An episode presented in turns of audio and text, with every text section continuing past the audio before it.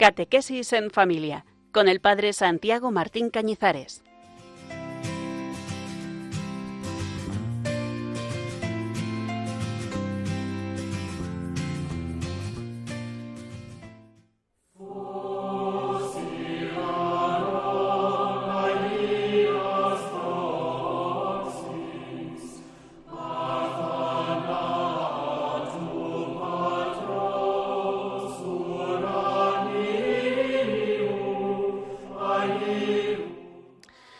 Fos y Larón, uno de los himnos litúrgicos más antiguos. Es un canto a la luz por excelencia, Cristo. Dice, Oh luz gozosa de la santa gloria del Padre inmortal, el celestial, el santo, el bendito, oh Jesucristo. Fos y Larón data de los primeros siglos. Ha superado rupturas y toda clase de reformas eclesiales hasta nuestros días, ya que a pesar de las reformas y divisiones, hoy es usado por muchas iglesias y confesiones cristianas. También en castellano tenemos la versión que musicalizó Lucien Days, o Luz Gozosa.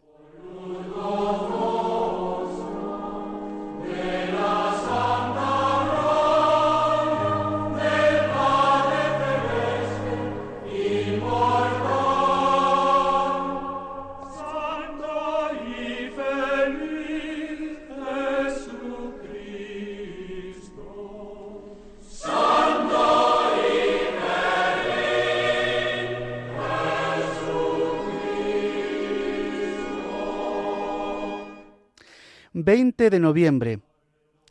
En 1947, el 20 de noviembre, Pío XII publicó su encíclica sobre la liturgia Mediator Dei. El movimiento litúrgico que había surgido décadas antes es asumido en parte y en parte orientado para que fructificase. Y fructificó, finalmente, en la reforma litúrgica del Concilio Vaticano II. Dice el concilio que la Santa Madre Iglesia desea proveer con solicitud a una reforma general de la misma liturgia.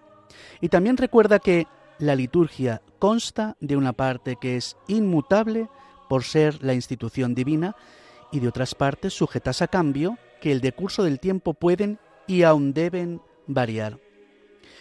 Esa parte invariable que es parte del depósito de la fe es la doctrina sobre qué es la liturgia, nuestra encíclica, digamos la cumpleañera de hoy, la Mediator Dei, dice que la liturgia es el oficio sacerdotal de Jesucristo, que la Iglesia, su esposa, hemos continuado.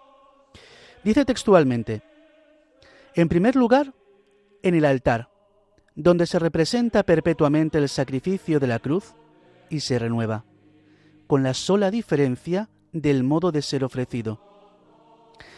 En segundo lugar, mediante los sacramentos, que son instrumentos peculiares por medio de los cuales los hombres participan de la vida sobrenatural, y por último, con el cotidiano tributo de alabanzas ofrecido a Dios.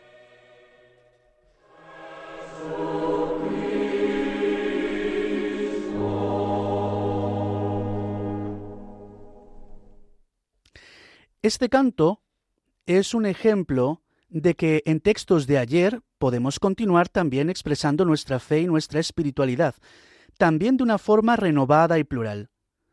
Bienvenidos un lunes más a Catequesis en Familia.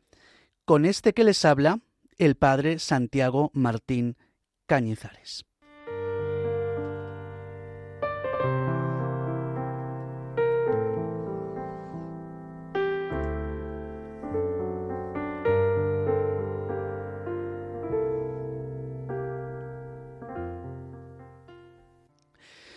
En los tres programas anteriores hemos sido ayudados a reflexionar sobre el primer relato de la creación. Recordemos que es el que se desarrolla como una semana, descansando Dios el último de los días. Cristo como principio y fundamento de la creación, la luz y la sabiduría. ¿Qué entendemos por ser imágenes de Dios y buscar la semejanza? El cuidado y el trabajo en la creación. Temas que hemos ido tratando en estos programas siempre de la mano de los padres de la Iglesia. Hoy nos vamos a fijar en el segundo de los relatos de la creación, el conocido por la creación de Adán del polvo de la tierra y de Eva a través de, la costilla de Adán. Inevitablemente haremos referencia a algunos temas que ya estaban presentes en los textos que comentábamos en los programas anteriores. En la segunda parte del programa de hoy quiero subrayar algunos signos e ideas de la liturgia, inspiradas, digamos, en este relato segundo de la creación. Pero antes, vamos a hacer una precisión sobre algo que dijimos hace dos programas, y es que comenzábamos haciendo referencia al nacimiento de San Ignacio de Loyola. Un oyente nos precisa que la oración Anima Christi fue, en realidad, popularizada por este santo fundador de los jesuitas, pero en realidad es una oración cuyo texto más antiguo se remonta a 200 años antes de San Ignacio. Nos quedamos con este dato, la antigüedad de esta oración usada por San Ignacio. Y la gratitud a quienes nos lo puntualizan y nos ayudan a mejorar nuestro mensaje.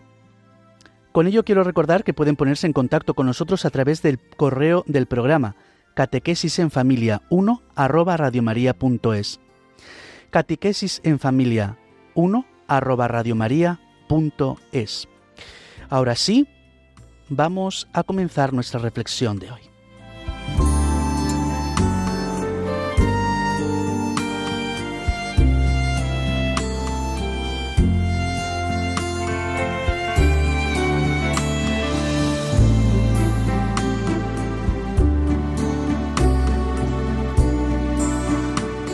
Los estudios bíblicos nos ayudan hoy a entender que los dos relatos de la creación proceden de tradiciones diferentes. Los dos relatos muestran la teología del Dios creador. No son contrapuestos, son complementarios. A los santos padres y a los autores antiguos les costaba armonizar la existencia de los dos textos de la creación. Por ejemplo, San Efrén de Nisibi, distinguido poeta sirio del siglo IV, escribió Comprende, oyente, que aunque los días de la creación habían acabado y Dios había santificado y bendecido el día del sábado y había completado su relato, Moisés volvió de nuevo a narrar el comienzo de las obras de la creación, incluso después de que los días de la misma habían acabado. Este texto, además de recordarnos que la autoría del Pentateuco se atribuía a Moisés, nos invita a comprobar cómo el segundo relato de la creación no era considerado independiente, sino una continuación del anterior. No podemos pararnos en hacer muchas más explicaciones sobre esto si queremos profundizar en el sentido teológico y espiritual de este texto. Les invito ya a escuchar los primeros versículos de este segundo relato de la creación. Esta es la historia del cielo y de la tierra cuando fueron creados. El día en que el Señor Dios hizo tierra y cielo, no había aún matorrales en la tierra, ni brotaba hierba en el campo, porque el Señor Dios no había enviado lluvia sobre la tierra, ni había hombre que cultivase el suelo. Pero un manantial salía de la tierra y regaba toda la superficie del suelo. Entonces el Señor Dios modeló al hombre del polvo del suelo e insufló en su nariz aliento de vida. Y el hombre se convirtió en ser vivo.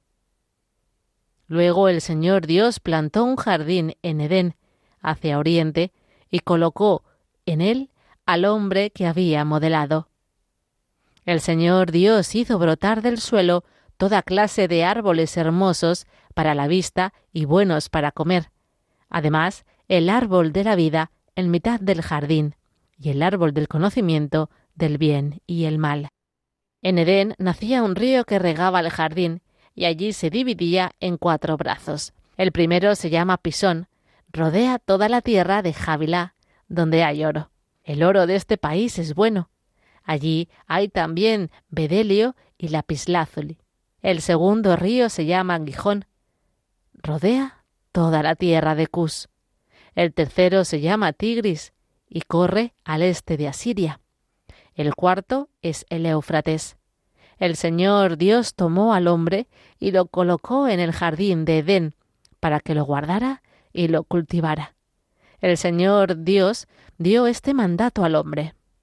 Puedes comer de todos los árboles del jardín, pero del árbol del conocimiento del bien y el mal no comerás, porque el día en que comas de él tendrás que morir.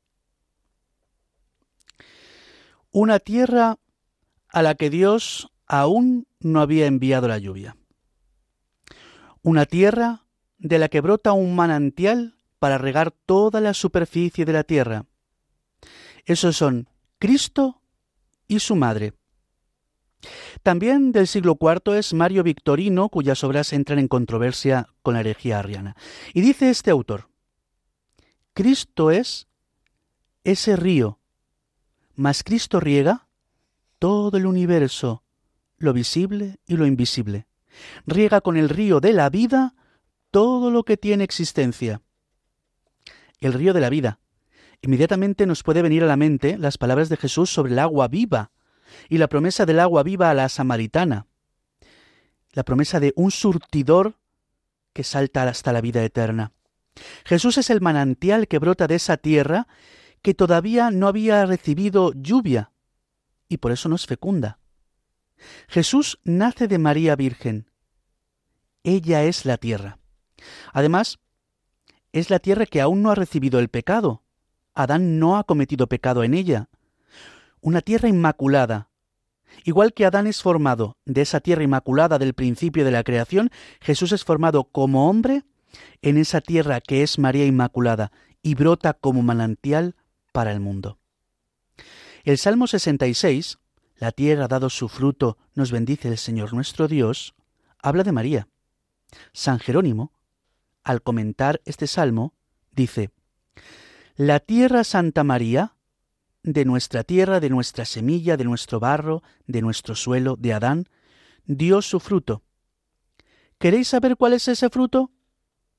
El Virgen de la Virgen, el Señor de la esclava, Dios del hombre, hijo de la madre, fruto de la tierra, grano de trigo que cayó en tierra y murió y resucitó en muchos granos. Dos temas a los que hemos hecho referencia en programas anteriores, pero conviene recordar aquí, son los que hablan sobre el trabajo y el árbol de la vida. Te prohibí que comieras del árbol de la vida, que no eras sino imagen del verdadero árbol. Yo soy el verdadero árbol. Yo que soy la vida y que estoy unido a ti, coloqué un querubín que fielmente te vigilara. Ahora te concedo que el querubín, reconociendo tu dignidad, te sirva. Si lo recuerda el oyente, son palabras, estas últimas, que una homilía antiquísima sobre el sábado santo pone en boca de Jesús. Y hacíamos referencia a este texto que narra el descenso de Cristo al lugar de los muertos y la salvación de Adán. Y hacíamos referencia a este texto en el pasado programa. Si un árbol, el del conocimiento, nos trajo la ruina porque los hombres comimos de su fruto, otro árbol, mejor dicho, el fruto de otro árbol nos trae la salvación. El árbol de la vida es el árbol de la cruz. Y por tanto, el fruto del árbol de la vida es Cristo que se ha quedado como alimento de vida eterna, tal como nos dice el capítulo 6 del Evangelio de Juan. El fruto del árbol de la vida es Cristo, y comer de él nos trae vida eterna, porque es el pan de vida. Escribió San Cirilo de Jerusalén. Se dijo a aquel, a Adán se refiere, se dijo a aquel, el día que comáis moriréis. Pero tú hoy, hoy nosotros, los creyentes, Tú hoy obedeciste la fe. Hoy es tu salvación. Aquel cayó por culpa del árbol y tú eres introducido en el paraíso por causa del árbol de la cruz. Un árbol nos expulsó del paraíso y un árbol nos reintroduce en el paraíso. Si esta idea ya la teníamos en el pasado programa en la homilía del Gran Sábado, en el primer programa de esta serie en que comenzamos comentamos la creación, citamos a Juan Pablo II sobre otra idea que aparece en estos versículos, el trabajo. Escribía Juan Pablo II y citábamos nosotros, el trabajo de Dios es de alguna manera ejemplar para el hombre. En efecto, el hombre no sólo está llamado a habitar, sino también a construir el mundo, haciéndose así colaborador de Dios. El trabajo creador de Dios es criterio para el trabajo humano. Por tanto, el trabajo humano no fue en origen parte de un castigo por el pecado, sino, digámoslo así, un privilegio del hombre sobre las demás criaturas de colaborar con su Creador. En cuanto que el hombre fue colocado en el paraíso para trabajarlo y custodiarlo, dice San Agustín, diremos que aquel trabajo era más bien honroso que fatigoso, porque uno es el trabajo del paraíso y otro muy distinto el de la tierra al que fue condenado después por causa del pecado. ¿Cuál fuera la condición de aquel trabajo? Se refiere al primer encargo de la creación y no al de después de la caída. La condición de aquel trabajo lo demuestran las palabras que se añadieron para custodiarlo. Podríamos decir que el trabajo es una condición fundamental del ser humano, una forma que tiene el hombre de hacerse precisamente más hombre según la mente de Dios. El trabajo humaniza. Su ausencia nos hominiza. Hace que el hombre niegue su dignidad y su misión en el mundo. El afamado director espiritual que vivió a caballo entre el siglo X y el XI, Simeón, el nuevo teólogo, habla del trabajo como una inclinación natural del hombre. Al principio, dice, Dios creó al hombre. Adán recibió en el paraíso el mandato de trabajarlo y cuidar de él y por eso el trabajo es en nosotros una inclinación natural, un movimiento hacia el bien. Por tanto, los que se abandonan en la ociosidad y la pereza, aunque sean espirituales y santos, se precipitan ellos mismos a la servidumbre antinatural de las pasiones. El hora et labora de San Benito no era por el mero sustento del monje. Dice la regla, la ociosidad es enemiga del alma. La ociosidad es enemiga del alma. Por eso han de ocuparse los hermanos a unas horas en el trabajo manual y a otras en la lectura divina. Custodiar el paraíso. El eterno y gozoso trabajo que es parte de la naturaleza del hombre. Hay otras dos referencias en, este texto que hemos escuchado, el soplo de Dios sobre Adán y la referencia a que el jardín fue plantado a oriente, a las que vamos a hacer referencia, pero en la segunda parte del programa. Se tratan de dos temas que han inspirado de alguna forma la oración y la simbología litúrgica en algunos sacramentos. Los trataremos junto a un tercer tema sobre el matrimonio que aparece en los últimos versículos que en este programa vamos a explicar. Escuchemos estos últimos versículos. El Señor Dios se dijo, No es bueno que el hombre esté solo. Voy a hacerle a alguien como él, que le ayude. Entonces el Señor Dios modeló de la tierra todas las bestias del campo y todos los pájaros del cielo, y se los presentó a Adán, para ver qué nombre les ponía. Y cada ser vivo llevaría el nombre que Adán le pusiera. Así Adán puso nombre a todos los ganados, a los pájaros del cielo y a las bestias del campo, pero no encontró ninguno como él que le ayudase. Entonces el Señor Dios hizo caer un letargo sobre Adán, que se durmió. Le sacó una costilla y le cerró el sitio con carne. Y el Señor Dios formó de la costilla que había sacado de Adán una mujer y se la presentó a Adán. Adán dijo, Esta sí que es hueso de mis huesos y carne de mi carne. Su nombre será mujer, porque ha salido del varón. Por eso abandonará el varón a su padre y a su madre, se unirá a su mujer, y serán los dos una sola carne. Los dos estaban desnudos, Adán y su mujer, pero no sentían vergüenza uno del otro. Que Eva fuese formada de la costilla de Adán mientras dormía, para algunos padres de la Iglesia es signo evidente de la profecía del nacimiento de la Iglesia. La Iglesia nace del costado de Cristo, que se ha dormido en la cruz con su muerte. Al principio del género humano, tomando palabras de San Agustín, convenía que la mujer fuera tomada de una costilla del varón dormido, pues esto era un símbolo profético de Cristo y de la Iglesia.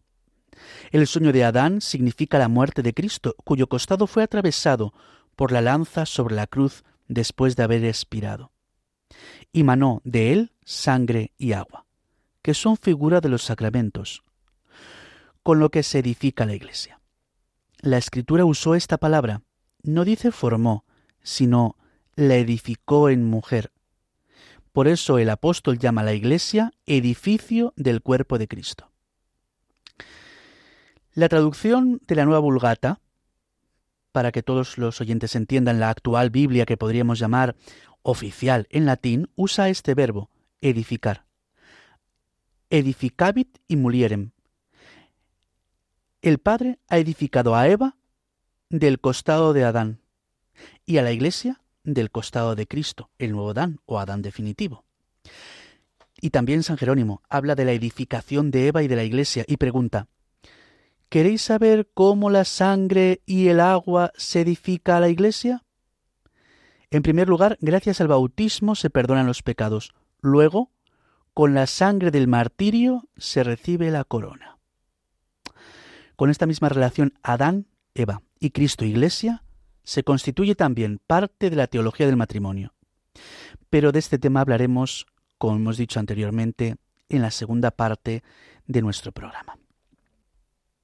Trataremos, además de este tema del matrimonio, el tema de la situación del jardín al oriente y su repercusión en la orientación de la oración. Y también ese soplo con el que Dios otorga la vida a Adán, que es símbolo del Espíritu Santo. Que nos sirva este canto usado por las Agustinas de la conversión como oración y como introducción a esta segunda parte. Es una versión de la secuencia de Pentecostés. Yeah.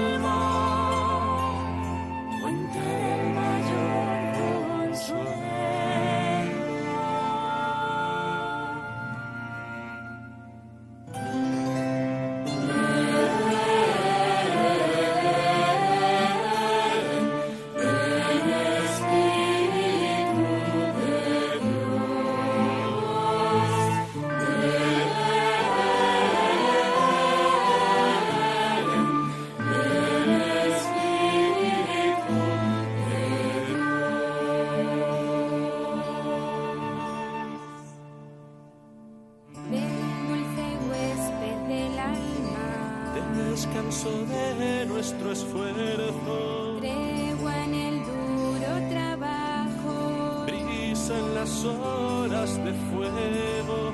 Gozo que enjuga las lágrimas.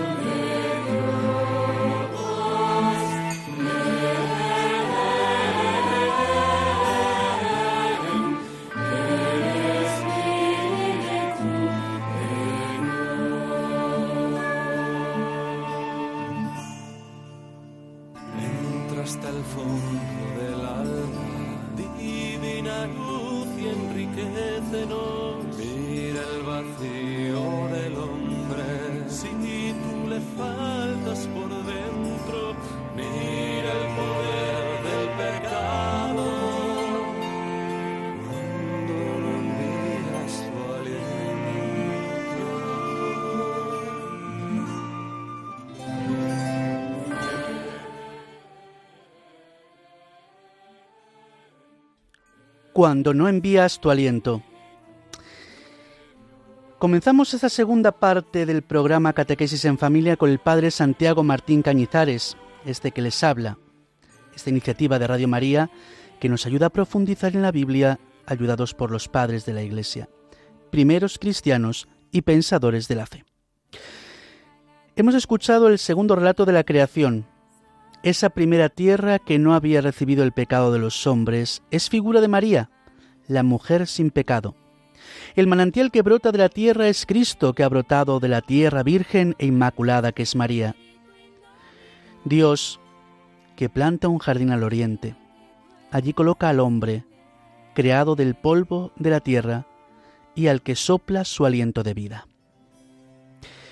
Hemos hablado del árbol de la vida y del trabajo de custodiar la creación, también de que de Adán se construye a Eva, como hemos dicho, igual que del costado de Adán Dios construye a Eva, del costado de Cristo Dios construye la Iglesia. Como anunciábamos al principio del programa, tres temas tienen que ver con la simbólica de la liturgia. En esta segunda parte trataremos. Tres temas, tres textos. Después de su resurrección, dice San Agustín, después de su resurrección, cuando se mostró a sus discípulos, lo primero que les dijo fue, Recibid el Espíritu Santo. Y sopló en su rostro el mismo que dio vida con su soplo al primer hombre. Y se levantó del lodo y vivificó sus miembros. Esto significa que él mismo es el que sopló en la cara de ellos, de los discípulos el día en que resucitó, para que se levantasen del lodo y renunciasen a las obras del lodo. El soplo, como hemos escuchado en, en este canto, en la secuencia de Pentecostés, el soplo, insuflar, el aliento, es símbolo en la liturgia de la acción del Espíritu Santo. El obispo sopla en el ánfora del Santo Crisma después de la oración de consagración. Sopla para que reciba el Espíritu ese aceite perfumado que va a servir como signo de la unción de ese mismo espíritu en el bautismo, la confirmación, la ordenación de los presbíteros y obispos, en la dedicación de las iglesias y los altares.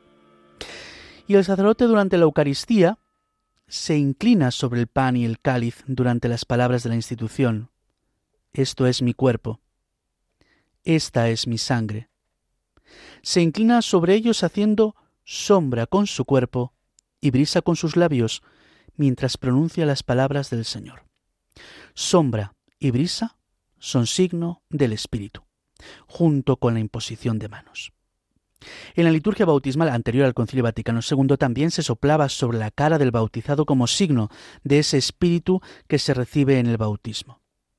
El segundo texto, referente a Oriente, lo tomamos de San Basilio, por esta causa, dice, todos miramos hacia Oriente cuando oramos, pero pocos sabemos que estamos buscando la antigua patria, el jardín que Dios plantó en Edén hacia Oriente. Muchas de nuestras iglesias, sobre todo por su antigüedad, mantienen una orientación en que el altar principal está en el este de la iglesia. La orientación de la oración, hoy bastante olvidada, era un punto espiritual y diría yo, pedagógico importante espiritual porque recordaba volver el rostro a Dios, que estaba cósmicamente, en la creación, representado por el oriente, donde él puso el jardín y donde bajaba a pasear con los hombres. Pedagógico porque aunaba las miradas de todo el orbe cristiano en una misma dirección, porque exigía mirar a Dios para hablarle, como miramos a los demás hombres cuando les hablamos. Por último, esta triada de ideas sobre símbolos litúrgicos sacramentales, el matrimonio, icono e imagen del amor indisoluble de Cristo por la Iglesia. La introducción del ritual es elocuente. Quizá no se necesite mucho más para escuchar em, cómo el amor que Cristo tiene a su Iglesia se manifiesta en el amor de los esposos. El amor de los esposos es icono imagen en el mundo del amor que Cristo sostiene a su Iglesia. Escuchemos algunos puntos de la introducción del ritual. De la introducción del ritual de matrimonio. La íntima comunidad de vida y de amor, por la cual los cónyuges ya no son dos, sino una sola carne, ha sido fundada por Dios Creador, provista de leyes propias y enriquecida con la única bendición que no fue abolida por la pena del pecado original. Por tanto, este sagrado vínculo no depende del arbitrio humano, sino del autor del matrimonio, que lo quiso dotado de unos bienes y fines peculiares. Cristo, el Señor, al hacer una nueva creación y renovarlo todo, quiso restituir el matrimonio a la forma y santidad originales, de tal manera que lo que Dios ha unido no lo separe el hombre, y además elevó este indisoluble pacto conyugal a la dignidad del sacramento, para que significara más claramente y remitiera con más facilidad al modelo de su alianza nuncial con la Iglesia. Con su presencia trajo la bendición y la alegría a las bodas de Caná, convirtiendo el agua en vino, anunciando así por adelantado la hora de la alianza nueva y eterna. Pues de la misma manera que Dios en otro tiempo salió al encuentro de su pueblo con un pacto de amor y fidelidad, ahora el Salvador de los hombres se ofrece a la Iglesia como esposo, cumpliendo en su misterio pascual la alianza con ella. Por el sacramento del matrimonio, los cónyuges cristianos significan el misterio de unidad y de amor fecundo entre Cristo y la Iglesia y participan de él. Por este sacramento, el Espíritu Santo hace que, así como Cristo amó a la Iglesia y se entregó a sí mismo por ella, también los cónyuges cristianos, iguales en dignidad, con la mutua entrega y el amor indiviso que emana de la fuente divina de la caridad, se esfuercen por fortalecer y fomentar su unión matrimonial. De modo que, asociando a la vez lo divino y lo humano, en la prosperidad y en la adversidad, perseveren fieles en cuerpo y alma. Así como Cristo amó a la Iglesia y se entregó a sí mismo por ella, dice el ritual, también los cónyuges cristianos se esfuercen por fortalecer y fomentar su unión matrimonial. Unión matrimonial que está llamada a ser una sola carne, como dice el final de este segundo relato de la creación que hemos comentado hoy. Según mi modo de ver, dijo San Agustín, es todo una profecía, la cual recuerda el apóstol al decir, Por esto dejará el hombre al padre y a la madre, y se juntará a su mujer, y serán dos en una sola carne. Este misterio es grande, pero yo lo digo en relación a Cristo y a la Iglesia. Acercándose ya al final de nuestro programa, les invito hoy a rezar por los matrimonios, inspirándonos, precisamente, en una de las bendiciones nupciales del rito.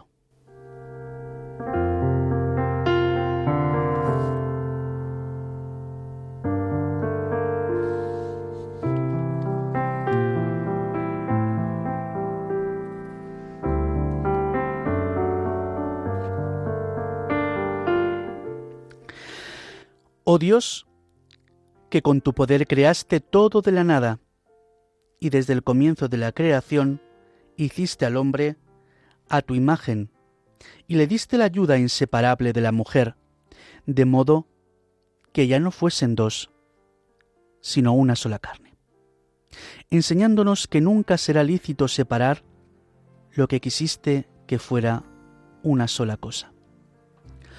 Oh Dios que consagraste la alianza matrimonial con un gran misterio y has querido prefigurar el matrimonio la unión de Cristo con la Iglesia. Oh Dios que unes la mujer al varón y otorgas a esta unión, establecida desde el principio, la única bendición que no fue abolida ni por la pena del pecado original, ni por el castigo del diluvio Mira con bondad a estos hijos tuyos que unidos en matrimonio piden ser fortalecidos con tu bendición. Envía sobre ellos la gracia del Espíritu Santo, para que tu amor, derramado en sus corazones, los haga permanecer fieles en la alianza conyugal.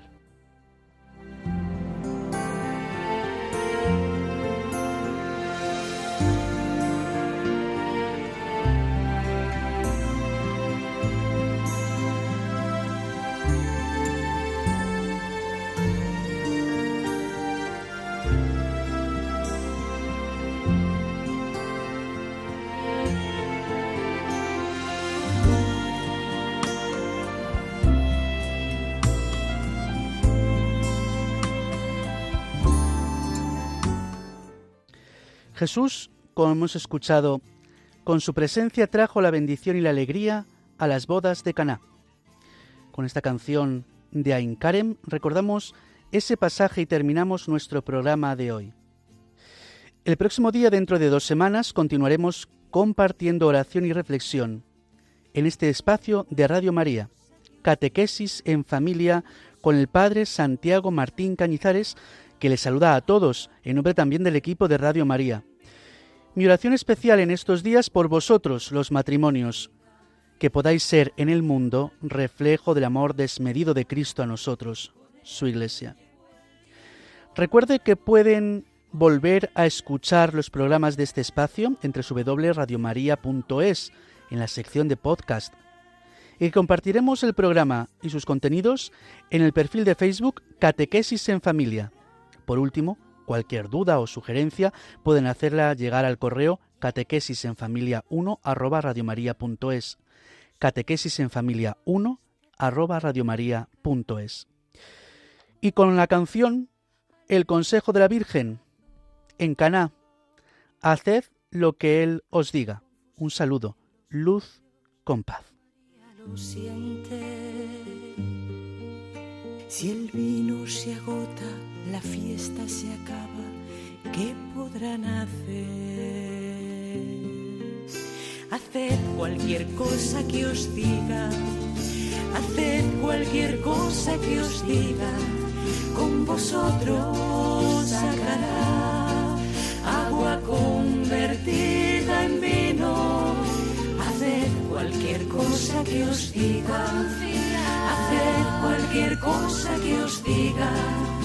Con él llegó el tiempo nuevo,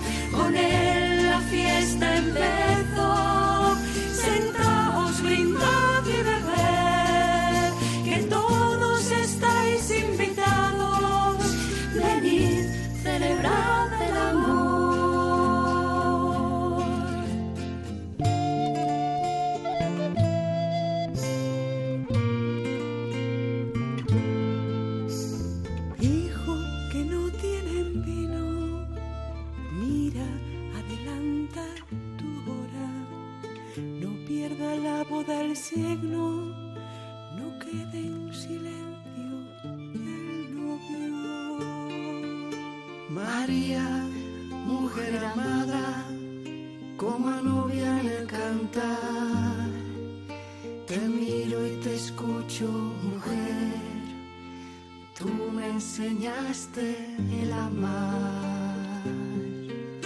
Haced cualquier cosa que os diga haced cualquier cosa que os diga, con vosotros sacará agua convertida en vino. Haced cualquier cosa que os diga, haced cualquier cosa que os diga, con él